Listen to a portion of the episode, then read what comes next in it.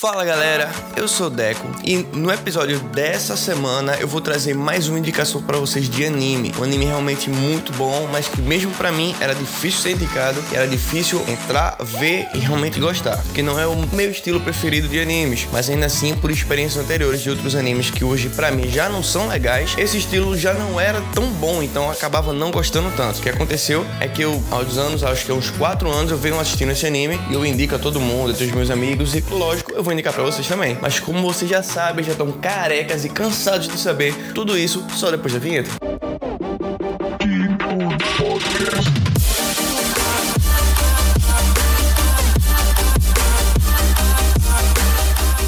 Como eu venho falando, é um anime no estilo que eu não gosto muito. Esse estilo é de esportes. Eu sei que existe infinidade de animes de esporte e pelo menos para mim é enlouquecedor porque eu gosto realmente de esporte, mas é enlouquecedor o fato de eles acrescentarem superpoderes nos personagens. Cara, é realmente absurdo até o nível de exagero que eles chegam. Eu sei que anime permite um certo exagero e permite que você extrapole algumas coisas, mas cara, tem um anime aquele Prince of Tennis, tem um cara que ele tinha um, um não sei como é que chama no, no tênis, é saque, se raquetado, enfim, ele tinha um golpe, cara, que ele batia na bola com a força que era possível dizimar os dinossauros da Terra. Então, vocês entendem o nível de exagero que o anime pode chegar. Haikyuu é bem diferente disso, porque o primeiro ponto é que os personagens não têm superpoderes. Eles vão ter habilidades, eles vão melhorar elas. Vai ter uma perspectiva bem cinematográfica, aquelas cenas bem slow, quando, por exemplo, um momento mais de ação, mas não vai ter superpoderes. O anime é baseado no vôlei, que é um esporte, por mais que seja extremamente popular aqui no Brasil, ele não tem o mesmo glamour, nem a mesma paixão que a gente tem pro futebol mas ainda assim ele é muito bom. Por exemplo, para quem assistiu é, Super 11, ele é, realmente para mim é muito, muito melhor. O foco da história é em dois garotos que são completamente apaixonados por vôlei. O Hinata Shoyo, que é um garoto que ele é bem baixinho, só que ele salta muito alto e ele é completamente louco pelo esporte. E ele tem um objetivo de ser o pequeno gigante do time da escola da cidade dele, porque o pequeno gigante era um personagem, foi um garoto que passou lá, que ele era baixinho, só que ele era um destaque, exatamente porque ele saltava muito, que ele tinha uma habilidade diferenciada. É o objetivo dele. O outro personagem é o Kageyama, que diferente do Hinata, ele tem um talento nato para o esporte. Ele é um levantador e ele é um destaque. Naturalmente ele é um destaque. Só que vocês vão vendo que no decorrer do, do anime, eles vão ter que desenvolver habilidade, porque por mais que o Hinata não seja tão bom, ele tem umas qualidades, e por mais que o Kageyama seja realmente muito bom, ele tem vários defeitos. Então, eles vão jogar no mesmo time e eles vão desenvolver com os outros personagens e também com eles. E o Kageyama ela tem que desenvolver um traço da personalidade dele que é muito egocêntrica. E o vôlei é um esporte coletivo, então não dá pra. Não cabe uma pessoa egocêntrica, uma pessoa que a gente fala em outros esportes fominha. Não dá pra querer um cara ser um rei em quadra. Então ele vai desenvolvendo habilidades no jogo e pessoais, assim como Hinata. Só que eles apresentam aquelas características que eu gosto muito de animes. Eu gosto muito da visão que o anime traz, que é o ponto que você não precisa ser realmente bom em alguma coisa. Você precisa realmente gostar de alguma coisa e se esforçar e correr atrás. Eu acho que esse é o ponto mais interessante desse anime, que o Hinata, ele é completamente apaixonado por vôlei, só que ele é muito desanimado pelas outras pessoas porque ele é pequeno. Só que ele se esforça para melhorar, para poder saltar mais alto, para poder se esforçar. Ele, ele demonstra, como em diversos animes, que o esforço tira essa diferença de quem nasce com talento e quem não nasce. Tem esse abismo e isso é tirado pelo esforço. Um esforço, a dedicação, o que você realmente gosta, faz com que você se destaque a um ponto de ser melhor no mesmo nível de quem você considera muito bom, de quem você considera um gênio. Isso é muito legal. O anime traz essa perspectiva, traz a perspectiva também de coletividade, porque os outros membros da equipe também têm seus destaques individuais e vocês vão ver que no decorrer dos episódios é muito bem trabalhado essas características. A própria Production ID, que foi quem produziu, tem, teve um trabalho extremamente importante na construção do anime. O mangá tem muito essa visão e é muito feito por quem realmente gosta de vôlei e a Production ID trouxe realmente uma equipe apaixonada por vôlei para fazer isso. Então ele consegue fazer com um jogo de câmeras bem interessante, uns ângulos bem interessantes que valorizam cada momento de ação. Por exemplo, no momento onde o Hinata Shoei vai cortar uma bola, ele mostra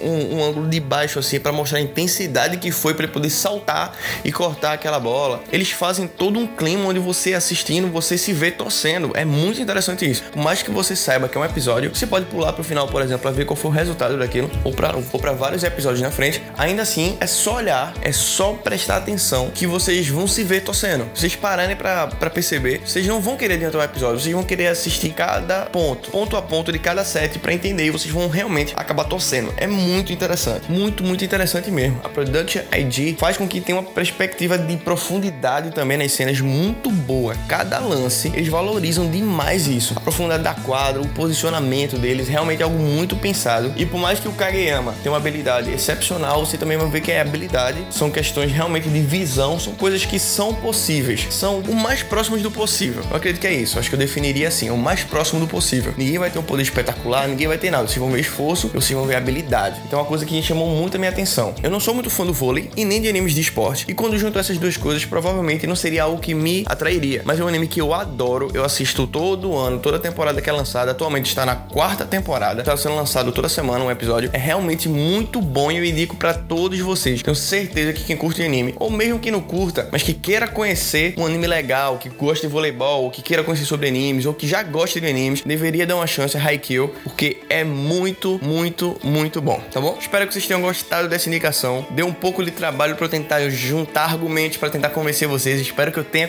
conseguido. Caso vocês tenham algum amigo que queira ouvir isso também, passa para ele. Caso vocês queiram ajuda para tentar convencer ele, me deixa ajudar vocês com esse podcast e a gente se vê na próxima segunda-feira. Tchau.